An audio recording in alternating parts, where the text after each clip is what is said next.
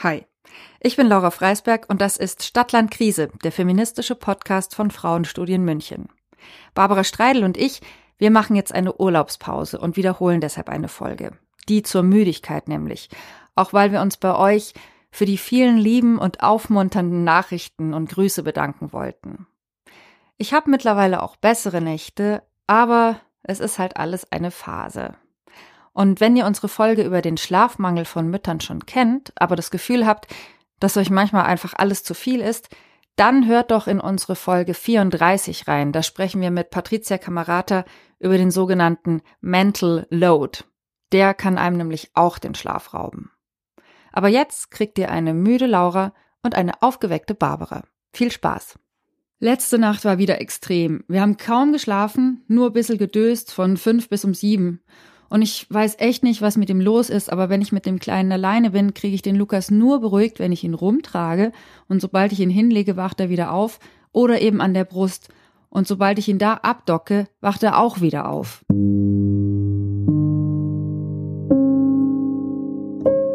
Aus dem Hier und Jetzt von Laura Freisberg. Sie ist eine derzeitig extrem müde Frau, Mutter, Journalistin, Aktivistin und Host dieses Podcasts.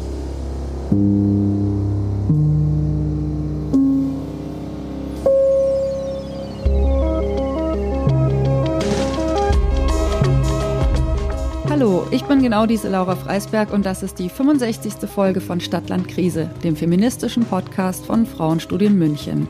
Und diese Folge hätte es eigentlich fast nicht gegeben, weil du bist mhm. nämlich in den letzten Wochen dann doch so unglaublich müde, dass du eigentlich fast zu müde bist, um deinem feministischen Aktivismus nachzukommen. Jetzt gerade kümmert sich deine Mutter um dein Baby, des Babys Vater ist gerade in einem Business-Meeting und des Babys Bruder ist im Kindergarten. Und deswegen können wir uns hier jetzt zum Gespräch treffen. Laura, Bestandsaufnahme, wie war es denn heute Nacht? Heute Nacht war eine Premiere, weil ich aus dem Schlafzimmer ausgezogen bin und äh, im Kinderzimmer bei meinem großen Sohn übernachtet habe. Das ist quasi jetzt die Notlösung gewesen, um überhaupt mal zum Schlaf zu kommen. Und ähm, für mich hat's gut geklappt. Also ich bin zwar auch oft aufgewacht, ähm, aber dafür hat halt der Papa das übernehmen müssen. Aber, tadadada, der Vater kriegt das Baby beruhigt in der Nacht. Und bei mir rastet das Baby aus, wenn ich ihn nicht an die Brust anlege. Und das ist halt genau das Dilemma der letzten acht Monate dass das Baby nur an der Brust schlafen will. Das klingt jetzt erstmal harmlos, dann lässt man es halt an der Brust schlafen, aber nein, das geht nicht, weil das Baby nuckelt die Brustwarzen kaputt und man kühlt aus und man kann sich nicht bewegen. Es geht einfach nicht. So kann man nicht schlafen. Und dann auch noch ein Rhythmus von alle 50 Minuten aufwachen und schreien, falls man doch irgendwie die Brust aus dem Mund verloren hat als Baby. Das geht auch für die Mama nicht. Fürs Baby geht's, aber für mich ging's einfach nicht mehr. Hm. Um, ich will jetzt gar nicht in die Richtung gehen, dass ich jetzt anfange, Ratschläge aus meinem großen Erfahrungsschatz von, ich habe auch zwei Kinder und gestillt. Das lassen wir jetzt alles beiseite, weil wir gar nicht darüber reden wollen, was jetzt die To-Dos wären. Abstillen, ähm, mhm. Stillhütchen, bla bla bla, schreien lassen. Damit kümmern wir uns jetzt überhaupt nicht, sondern wir reden ausschließlich darum, was das mit dir macht. Ja. Was das macht ähm, ja, achteinhalb Monate eigentlich nie zum Schlafen zu kommen. Ähm, ich habe in Vorbereitung von unserem Gespräch so allerlei recherchiert zum Thema Frauenschlaf und ich habe leider halt nicht nur tröstliche Dinge gefunden, aber was nützt es ja auch immer, sich das schön zu reden, wenn es halt dann doch einfach gar nicht schön ist. Einverstanden? Ja, ich bin gespannt, was du gefunden hast. Erzähl mal. Also ich habe herausgefunden, dass ganz prinzipiell brauchen erwachsene Menschen sieben bis neun Stunden Schlaf nachts. Das kann man zum Beispiel auch auf der Webseite von der AOK, also der Krankenkasse, mhm. nachlesen. Ähm, es gibt ähm, Leute, die brauchen ein bisschen mehr als neun Stunden. Es gibt auch Leute, die brauchen ein bisschen weniger als sieben Stunden. Aber das ist so die Pi mal Daumen-Regel. Und da fehlen dir, also selbst wenn wir jetzt vom, von der Untergrenze ausgehen, jede Nacht fünf Stunden, weil das Wichtige ist ja, dass man diese sieben bis neun Stunden nicht über 24 Stunden verteilt, sondern dass man halt einen großen Teil des Schlafs am Stück hat. Da kann ich gleich mal einhaken. Das Verrückte ist, seit der Geburt habe ich maximal zwei Stunden am Stück schlafen können. Und eine normale Schlafphase sind ja eigentlich so drei Stunden. Also deswegen weiß ich auch überhaupt nicht, wie ich überhaupt noch irgendwas hinkriege, weil ich ja dann eigentlich überhaupt nicht in diesen gesunden, erholsamen Schlaf reingekommen bin. Also es ist eigentlich gaga. Aber ich habe auch schon einige Ausfallerscheinungen, sagen wir mal so. Magst es bleibt du nicht ohne magst Folgen. Du, magst du es erzählen, ja, woran du es merkst oder wie es vielleicht auch sich verändert hat? Also acht Monate ist jetzt doch ein gewaltiger Zeitraum, ist ja fast ein Jahr. Ja, also vom Schlafgefühl ist es so, als würdest du immer nur an der Oberfläche schlafen. Du wachst nie auf und es ist so dieses, ach, ein neuer Tag oder so, sondern es ist eigentlich eher so ein, die Erschöpfung ausgleichen, so ein bisschen, aber es fühlt sich überhaupt nicht nach Schlafen an. Oder halt, man kippt dann so um und dann wird man wieder rausgerissen. Und äh, die krasseste Auswirkung ist, dass ich einfach mega vergesslich werde. Also mein Hauptausspruch, wenn mich jemand irgendwas fragt, ist, weiß ich nicht oder weiß ich nicht mehr. Ähm, und das manchmal ist es ja noch lustig und manchmal ist es auch fast bisschen peinlich. Also ich bin jetzt in sozialen Interaktionen, ich bin eigentlich ein höflicher Mensch. Ich stelle Leute einander vor, wenn sie sich treffen. Und ich hatte neulich eine Situation, da konnte ich Leute nicht einander vorstellen, weil ich bei meinem guten Bekannten den Namen vergessen habe. Ich kenne den Menschen seit vielen Jahren, ich habe einfach den Namen vergessen. Und es war mir dann aber so peinlich, das zu sagen, dass ich halt nicht die Vorstellungen gemacht habe, die ich halt sonst gemacht hätte. So, das ist ne und das ist ne, sondern einfach nichts gesagt habe und gedacht habe, vielleicht fällt es mir ja wieder ein, aber es ist mir nicht eingefallen. Eine Stunde später ist es mir eingefallen. So. Und natürlich, ähm, ich bin auch erstaunt, dass ich noch relativ geduldig mit dem Baby sein kann weil das ist ja auch ganz viel mit, mit Traurigkeit und Scham behaftet, wenn man dann nicht die geduldige Mutter oder der geduldige Vater ist, der man ja gerne noch sein möchte. Weil dann diese kleinen Wesen zum Verzweifeln bringen können. Aber ich muss dazu sagen, es ist eigentlich kein Schreibaby. Oder es ist kein Schreibaby. Die, die Tage sind super, nur die Nächte sind so krass. Und ich habe Eltern kennengelernt, die haben Zeiten durchgestanden mit Kindern, die zehn Stunden geschrien haben. Und dann denke ich mir wieder, was, was jammer ich jetzt hier so rum? Aber ich muss sagen, es ist einfach, es ist massiv. Also mir geht's langsam auf die Psyche. Hm. Ich merke, dass ich mir Sachen nicht mehr so zutraue. Ich kann mich nicht mehr auf mein Hirn verlassen und ich komme durch diesen Nebel gedanklich einfach nicht mehr durch. Ich will gedanklich was durchdringen und bleib stecken. Hm. Freust du dich darauf, wenn du dich hinlegst? Jetzt kann ich schlafen? Also hast du noch dieses, ich freue mich aufs Schlafen, ich freue mich, mich ausruhen zu können. Hast du das noch? ich habe mich gestern Abend total gefreut, weil ich wusste, ich kann jetzt mal ähm, eine Nacht ohne das Baby verbringen. Ich habe mich sehr gefreut. Eigentlich trinke ich keine Kuhmilch mehr, aber ich habe mir eine warme Milch gemacht, ne? Magnesiumtabletten genommen, warmes Fußbad, damit ich so richtig schön in eine Entspannung reinkomme. Und nach einer Stunde hat halt mein großer Sohn das Schreien angefangen, weil ihm die Füße wehgetan haben. Das heißt, ich war dann nach einer Stunde wieder so rausgerissen. Und dann hatte ich einfach auch ein bisschen Angst vor der Nacht. Und ich bin auch in der Nacht, also ich habe nicht durchgeschlafen. Ich bin auch alle paar Stunden aufgewacht. Ich hatte das Gefühl, ich habe das Schlafen verlernt. Und wenn man dann ja weiß, man muss jetzt schlafen, also mir geht es so, irgendwann kann es ja echt zum Problem werden.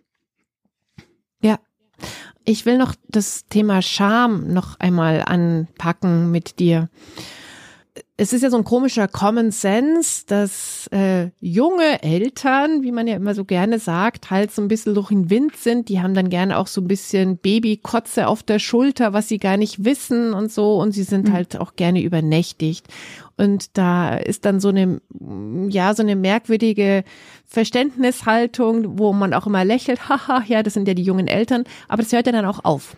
Weil es auf der anderen Seite nämlich so einen komischen anderen Common Sense gibt das schläft doch durch, ist doch schon ein halbes Jahr da, das Kind. Und vor allem, wenn es nicht das erste Kind ist, sondern das zweite Kind ist, so meine These, mhm. ist diese Verständnishaltung dann eine ganz andere. Da muss es doch laufen, ihr wisst doch, was ihr tut, das macht ihr ja mhm. nicht zum ersten Mal. Ähm, und das erzeugt natürlich dann, wenn es halt nicht läuft und wenn die Erschöpfung dennoch sehr groß ist und es jetzt eben auch nicht so eine typische Erklärung gibt, zahnt, hat halt die drei Monatskoliken oder whatever halt. Wir sind gerade umgezogen, das Bett ist noch nicht vertraut. Dann macht es ja Charme, vor allem kann ich mir vorstellen bei dir, weil du ja das Gefühl hast, ich habe es irgendwie vermasselt, ich versage mhm. irgendwie. Wie geht's denn damit? Also, dass wir jetzt da heute drüber offen reden, da habe ich dich auch so ein bisschen überreden müssen, weil ich meine, dass es vielleicht auch helfen kann, darüber zu reden, es einfach auch mal den Tisch zu legen. Nein, es ist nicht vorbei. Und mit einem zweiten Kind ist es auch nicht gleich alles geklärt.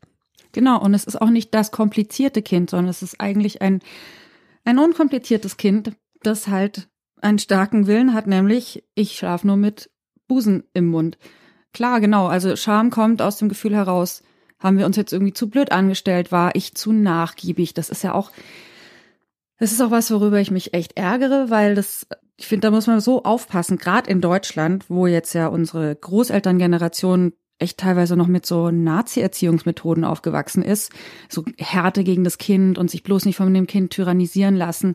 Und dann kommt ganz schnell so, ja, ich habe mich halt einfach zu blöd angestellt oder ich hätte, was es da nicht alles gibt, Schlaftraining, ne, ne, ne, ich habe es einfach falsch gemacht, weil sonst würde das jetzt laufen. Und mhm. ich kann aber nichts dafür, dass mein Kind den Schnulli nicht nimmt. Das erste Kind war mit Schnulli glücklich. Das war in dem Alter unkompliziert. Das Kind ist es halt nicht. Und manche Dinge hat man halt auch nicht in der Macht. Also manche, manche Dinge oder unsere, die Macht ist dann halt auch begrenzt. Wenn die Kinder irgendwie andere Bedürfnisse haben oder eben, ja, wir jetzt das so ganz umstellen müssen. Also vielleicht klappt's ja jetzt, wenn der Papa das übernimmt und ich in einem anderen Zimmer schlafe. Dafür muss der Vater halt auch da sein. Wenn der irgendwie beruflich unterwegs ist, dann bin ich halt wieder mit dem Kind alleine. Und dann geht der Kampf wieder los. Und da fühle ich mich dann auch einfach so hilflos und denke mir so, hm. ich liebe doch mein Kind, ich will doch alles richtig machen, aber ich will auch schlafen. Oder ich muss auch schlafen. Ich muss auch schlafen, sonst werde ich echt krank. Hm. Und man kann, ist auch eine unschöne Seite, um, aber das habe ich auch festgestellt, man kann Schlafentzug durch vermehrtes Essen ausgleichen. Weil, ne, dann haust du dir halt die Kohlenhydrate rein und den Kaffee. Ich, ich sitze hier mit einer großen Tasse Kaffee. Mm. Man kann das ausgleichen. Und falls jetzt irgendjemand denkt, ja, dumme Nuss, wenn du stillst, dann trink halt keinen Kaffee. Nein, ich still tagsüber nicht mehr, bis ich wieder stille. Vielleicht chill ich auch gar nicht mehr, ist der Kaffee abgebaut. Aber das sind so die Sachen, man muss sich dann immer irgendwie rechtfertigen dafür, mhm. was man macht und wie man es macht. Genau, also ich gleiche meinen Schlafmangel durch Essen aus, was mich natürlich auch nicht so happy macht, weil ich will irgendwann wieder in meine Hosen passen. Also es ist so, ja, man kann ja sagen, Hauptsache gesund, das Kind. Deswegen ist es jetzt Jammern auf na, hohem Niveau, na, na, aber Laura, irgendwie stopp, auch stopp, nicht. Stopp, stopp, stopp. Wir wollen das gar nicht so machen. Hm. Dieses Jammern auf hohem Niveau es ist, äh, es ist ein Unglück in deinem Leben jetzt gerade und die ganzen Vergleiche und die ganzen Tipps und haha, probier doch ähm, diesen Kaffee und sowas, die nützen dir doch jetzt auch alle gar nichts. Du bist die Spezialistin für dein Kind und alle anderen ähm, sind äh, Spezialistinnen für ihre Kinder. Ja, aber das ist es halt sozusagen, wenn du sowas öffentlich machst, dann musst du dir halt auch die Kommentare anhören. Und eigentlich ist es ja das, also wenn wir jetzt auf ähm, mit einem politischen Blick drauf gucken, es gibt mit Hannah Arendt gesprochen, es gibt sozusagen die öffentliche Sphäre und die private Sphäre. Und äh, die private Sphäre, wenn man die in die Öffentlichkeit zieht, dann kriegt man halt die Kommentare dazu. Ich weiß es schon, ich weiß es schon, aber ich will dich tatsächlich vor diesen Kommentaren beschützen, weil jetzt geht es nicht darum, was du vielleicht falsch gemacht hast, sondern es geht darum, deswegen habe ich dich auch nach der Scham gefragt, was das mit dir macht, dass du nämlich denkst, und das hat mit der öffentlichen Sphäre zu tun, ich habe etwas falsch gemacht oder du erwartest regelrecht, dass der Shitstorm mit den Ratschlägen und den Kommentaren auf dich niederprasselt, weil das mhm. natürlich auch etwas macht. Du kannst ja nicht einfach dann probiere ich halt das, dann probiere ich halt das, sondern in deinem Kopf läuft ja der ewige Loop ab. Alle sagen, du musst aber doch deine Figur wieder hinkriegen und du musst halt zacki zacki abstillen und es ist doch klar, stillen darf nie zum Beruhigen sein, sondern nur zur Nahrungsaufnahme. Diese ganzen Infos kennst du ja natürlich alle, mhm. aber die helfen dir ja jetzt auch überhaupt gar nicht. Nee, und vor allem kann ich ja meinem Baby schlecht sagen, Guck mal, das sind die Regeln. Kannst du dich bitte daran halten? ja, kannst du dir schon sagen. Aber, naja. Äh, ich habe ja schon gesagt, ich habe Recherchen gemacht. Ich habe jetzt nochmal eine Recherche, die ich dir mhm. sagen will. Und zwar mm, gibt es so diverse ähm, Studien. Zum Beispiel gibt es eine Studie, die sagt, von Schlafforschern, das hat MDR Wissen mal herausgebracht. Erstens sagt die Schlafforschung, junge Menschen also Eltern, kompensieren den Schlafentzug relativ leicht. Und sie sagen auch, dass der Frauenschlaf viel leichter zu stören ist als der Männerschlaf. Und das hat mit Hormonen zu tun. Wenn eine Frau stillt, wird ja das ähm, Hormon, wie heißt das nochmal? Oxytocin. Oxytocin. Genau, mhm. Oxytocin ausgeschüttet, durch Stillen kommt es und das macht dich stressresistenter. Das heißt, du hältst am Ende sehr viel länger durch. In dieser Betrachtung geht es dann auch darum, wäre der Vater an deiner Stelle und müsste diese ganzen Nächte durchhalten, würde er es noch viel schlechter packen, weil er eben dieses Hormon nicht kriegt, stillt halt mhm. nicht was das Ganze natürlich auch wieder also sehr unfair macht, weil Stillen ja auch anstrengend ist. Mhm. Mm, dann habe ich noch eine Zahl rausgefunden, die die jetzt auch nicht nützt, aber nur damit wir mal so eine Relation haben. So Pi mal Daumen ist es so, dass Frauen bis drei Monate nach der Geburt eine Stunde weniger schlafen als vorher. Männer mhm. 15 Minuten. Dann mhm. ist der nächste Milestone ich lache schon so ein bisschen, sechs Jahre nach der Geburt, da fehlt bei Frauen dann immer noch ein Schlaf von 20 Minuten, also ist besser geworden. Bei Männern sind es immer noch 15 Minuten, die sie weniger schlafen. Das heißt, bei denen ändert sich nicht so wirklich, bei Frauen ändert sich es gewaltig. Aber das ist so der Durchschnittswert.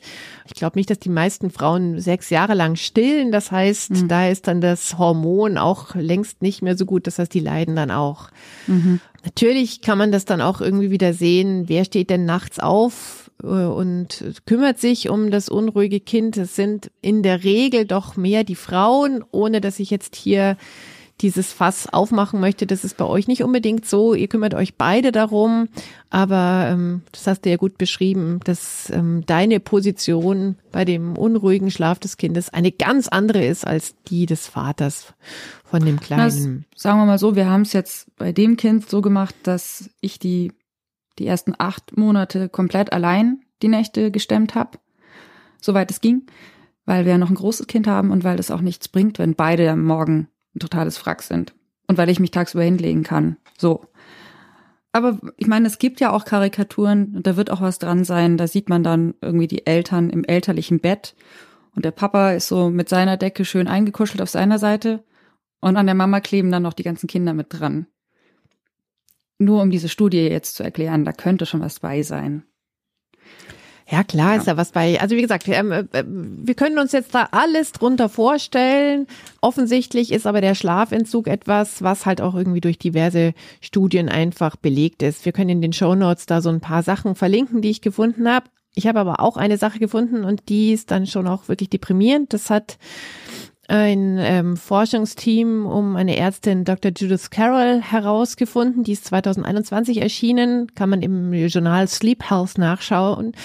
Und die sagt, Anhaltender Schlafmangel in den ersten sechs Monaten nach der Geburt kann zu einer frühzeitigen Alterung der Mütter beitragen. Das heißt, es ist nicht nur so ein witziges Dingelchen und das bringt mich nämlich wieder dorthin zurück, wo ich meinte, es gibt so einen verständnisvollen Common Sense in der Gesellschaft. Ach, das sind ja die mit dem kleinen Kind, lächel, lächel. Ja, die sind immer so ein bisschen durch den Wind. Nee, aber dieses durch den Wind sein, das kann durchaus Folgen haben. Und das kann, also das ist wissenschaftlich belegt, eben zu einer früheren Alterung ähm, führen. Und diese frühere Alterung kann halt dann zum Beispiel zu, weiß ich nicht, Herzschwierigkeiten, Schlaganfall, Häufigkeit. Das sind ja leider dann so die Sachen, die auf der anderen Seite warten. Mhm. Und du hast es vorhin beschrieben, du bist so in einem Nebel gefangen, gell? Mhm. So ist das Gefühl. Das ist, ein einziger Vergleich, das ist das Gefühl, was ich auch hatte mit meinen zwei Kindern. Ich habe auch viele, viele, viele, viele Stunden Schlaf verloren und hatte auch also Monate, Jahre lang das Gefühl, ich stehe in einem Nebel. Ich weiß gar nicht, wie es ist, wirklich wach zu sein. Mhm. Wie kommunizierst denn du das? Mit wem? Hm, äh, wer auch immer dir einfällt. Also mir hast du es jetzt erzählt. Wie kannst du es denn zum Beispiel kommunizieren? Irgendwann endet ja deine Elternzeit, wenn es darum geht, ich möchte wieder in meine Erwerbszeit zurückkehren. Demnächst, in diesem Jahr 2023. Ich weiß es nicht. Im Moment habe ich die Hoffnung, dass ich bis dahin wieder funktioniere, weil ich mir, ich will mir das gar nicht ausmalen, wie das Arbeitsgefühl dann ist. Also vom momentanen Stand. Mhm. Ähm, ich weiß, dass so ein Acht-Stunden-Tag, wo ich halt an Texten arbeite und ich werde mit den Jahren immer ähm, sortierter, professioneller. Ich habe meine genauen To-Do-Listen für manche Jobs, die ich mache, wo ich genau weiß, wann ich was abarbeite und das hilft mir dann bei sowas. Das würde vielleicht gehen, aber ich stelle es mir im Moment extrem beschwerlich vor. Ich weiß es nicht. Und ich kann es mit einer Sache vergleichen. Ähm, ich hatte noch bevor, es, bevor ich eine Impfung bekommen konnte, hatte ich Corona. Und da hatte ich auch fast zwei Monate lang so einen Nebel im Kopf. Was mir damals extrem auf die Stimmung geschlagen ist, weil ich ja nicht wusste, ob das weggeht. Jetzt denke ich mir, ich werde irgendwann wieder schlafen können. Das wird weggehen. Aber ich musste halt auch jetzt im Vorfeld von unserem Gespräch darüber nachdenken, wie geht's den Menschen mit chronischen Krankheiten? Die sind ja vielleicht trotzdem ähm, tolle Lehrerinnen, äh, Erzieherinnen oder auch einfach, ja, also Menschen, die halt quasi mit dem Kopf arbeiten und oder machen eine wichtige soziale Arbeit. Wie sollen wir denn da gesellschaftlich mit umgehen? Bei mir wird es hoffentlich irgendwann vorbeigehen, aber wie ist es denn bei Leuten, die das, die das dauerhaft haben? Ist es für, ist es überhaupt vorgesehen, dass jemand zwar wertvolle Arbeit macht, aber vielleicht weniger oder vielleicht keine acht Stunden Tage durchhält oder so? Total gute Frage. Ich habe da keine Antwort drauf, weil ich immer noch der Meinung bin, das Wohlwollen in unserer Gesellschaft zu chronischen Kranken ist ein sehr schlechtes. Mhm. Also zu chronischen Erkrankungen wie jetzt ähm, Schlaflosigkeit, das ist eine fiese Krankheit und zu vielen anderen Sachen. Wir sind da nicht gut mit. Und das äh, ist auch, dass wir nicht wirklich viel darüber reden, sondern wir reden immer in den Nischen. So, jetzt reden wir mal über die chronischen Erkrankungen, keine Ahnung, Asthma oder was es halt auch so gibt. Ja. Vielleicht wird sich da jetzt auch was ändern mit so vielen Menschen, die ähm, an Long-Covid leiden. Vielleicht muss sich da was ändern. Ich weiß nicht. Ich habe auch oft den Eindruck, die werden so ein bisschen vergessen. Also es gibt manche Stimmen, die halt vielleicht prominent sind und immer wieder darauf hinweisen. Aber ansonsten ist es relativ in Vergessenheit geraten. Also es ist jetzt nicht so, wir müssen als Gesellschaft unseren Umgang mit chronisch kranken Menschen überdenken, weil jetzt ist durch Corona sind jetzt noch mal mehr dazugekommen und irgendwie geht es ja nicht an, dass diese Leute so hinten runterfallen. Aber hast du das Gefühl, dass wir da ein Umdenken haben? Nee. Das ist ja schon sehr suggestiv, wie ich da frage. Ich habe nicht das Gefühl. Ich habe das Gefühl, wir müssen jetzt eigentlich alle, aber Leute, jetzt müssen wir echt mal wieder funktionieren. Und es ist ja auch alles so viel teurer geworden. Inflation hier und mhm. pipapo mhm. da. Wir können uns das ja alles gar nicht mehr leisten. Und so jetzt macht man, dann friert ihr nämlich auch nicht, weil die Heizung können wir ja auch nicht mehr leisten, anzuschalten. So kommt es mir ja eigentlich eher vor. Dass dieses Aufeinander schauen und aufeinander achten, dass das ja ein sehr... Ähm, rares Gut geworden ist. Ja. Ich will noch eine Frage stellen zu dem Nebel. Mhm. Wie gehst du denn mit deinem, ähm, also mit dem großen Bruder vom Baby um, der ja natürlich merkt, dass die Nebelproblematik bei seinen Eltern da ist oder vor allem bei dir? Mhm. Also sagst also du dem, du, ich bin so müde, weil ich habe so wenig geschlafen? Ist das so ein Satz, den er kennt? Ja, das weiß er. Also fürs Spielen reicht's noch aber halt nicht fürs ausdauernde Spielen, sagen wir mal so. Um mich auf, auf ihn einzustellen, das funktioniert noch. Ja. Zum Glück musst du aber, ja keine Lateinvokabeln abfragen. genau. Zum Glück ist er noch so klein und zum Glück muss ich auch nicht so riesig schwierige Sachen mit ihm besprechen. Aber gestern habe ich ihm, habe ich zum Beispiel versucht, ihm zu erklären, dass es manchmal Erwachsene gibt, die sich auch Kindern gegenüber nicht wohlwollend verhalten oder nicht korrekt verhalten und dass es ja auch manchmal sogar jemand aus dem Bekanntenkreis sein kann, der blöde Sachen sagt. Und da habe ich ganz schön, das ist vielleicht generell schwierig, aber da habe ich ganz schön nach Worten ringen müssen. Also da habe ich auch gemerkt, da stecke ich wieder im Nebel fest, wie ich das jetzt meinem Kind kindgerecht erkläre. Ist vielleicht aber auch schwierig. Ja, klar, aber wenn man ja. halt ähm, müde ist, ist alles schwierig. Dann ist es dann ja. noch mal mehr schwierig. Hm. Ja. Genau, falls jemand zuhört und äh, eine gute Idee hat, wie man mit Kindern über ja, manipulative oder, oder negative Erwachsene spricht oder dumme Glaubenssätze, die von Erwachsenen an Kinder weitergegeben werden, wie sie sich dagegen wappnen können. Ich freue mich über Tipps. Gut, hervorragend. Ja, ähm, ich habe jetzt auch nicht in meinen Recherchen ein, ein Happy End vorbereitet. Ähm, das Einzige, was ich mir noch gedacht habe, ist, du bist nicht die Einzige, der es so geht. Zum Beispiel mhm. gibt's ja ähm, Mutter-Kind-Kuren oder eigentlich Elternteil-Kind-Kuren vom zum Beispiel Müttergenesungswerk und die haben schon sehr viel auch mit Schlaf zu tun. Ohne dass ich dir jetzt sage, mach das doch. Ich wollte es einfach nur mal sagen, es gibt durchaus ein öffentliches Bewusstsein dafür. Wir haben in der letzten Episode ja mit Christina Weber darüber geredet, Kinder sind nicht nur ein Privatvergnügen und die Menschen, die sich um die Kinder kümmern, die haben schon echt auch einiges auf ihrer Liste. Zum Beispiel, mhm. sie nehmen eine große Zeit in Kauf, in der sie ganz schlecht oder wenig schlafen.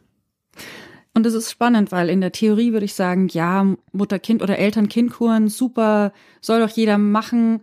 Aber ich für mich denke immer noch, nee, ich muss es doch auch so hinkriegen. Also es würde mich Überwindung kosten, das zu beantragen, weil ich frage nicht so gern um Hilfe. Ich, ich würde es einfach gerne richtig machen und dann läuft's und dann funktionieren wir alle wieder. So, das ist meine Vorstellung.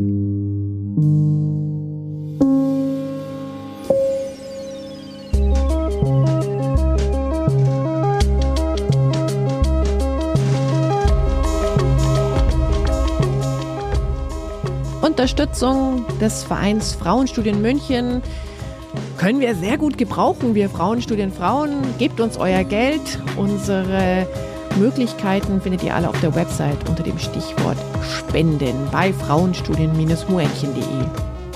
Wir freuen uns auch immer über Post von euch, gerne per Mail an podcast.frauenstudien-münchen.de mit Themenvorschlägen, Ideen nehmen wir immer gerne, egal ob mit Bezug auf Familie oder ein ganz anderes Thema. Wir freuen uns. Das war's für dieses Mal. Macht's es gut. Tschüss. Und gute Nacht.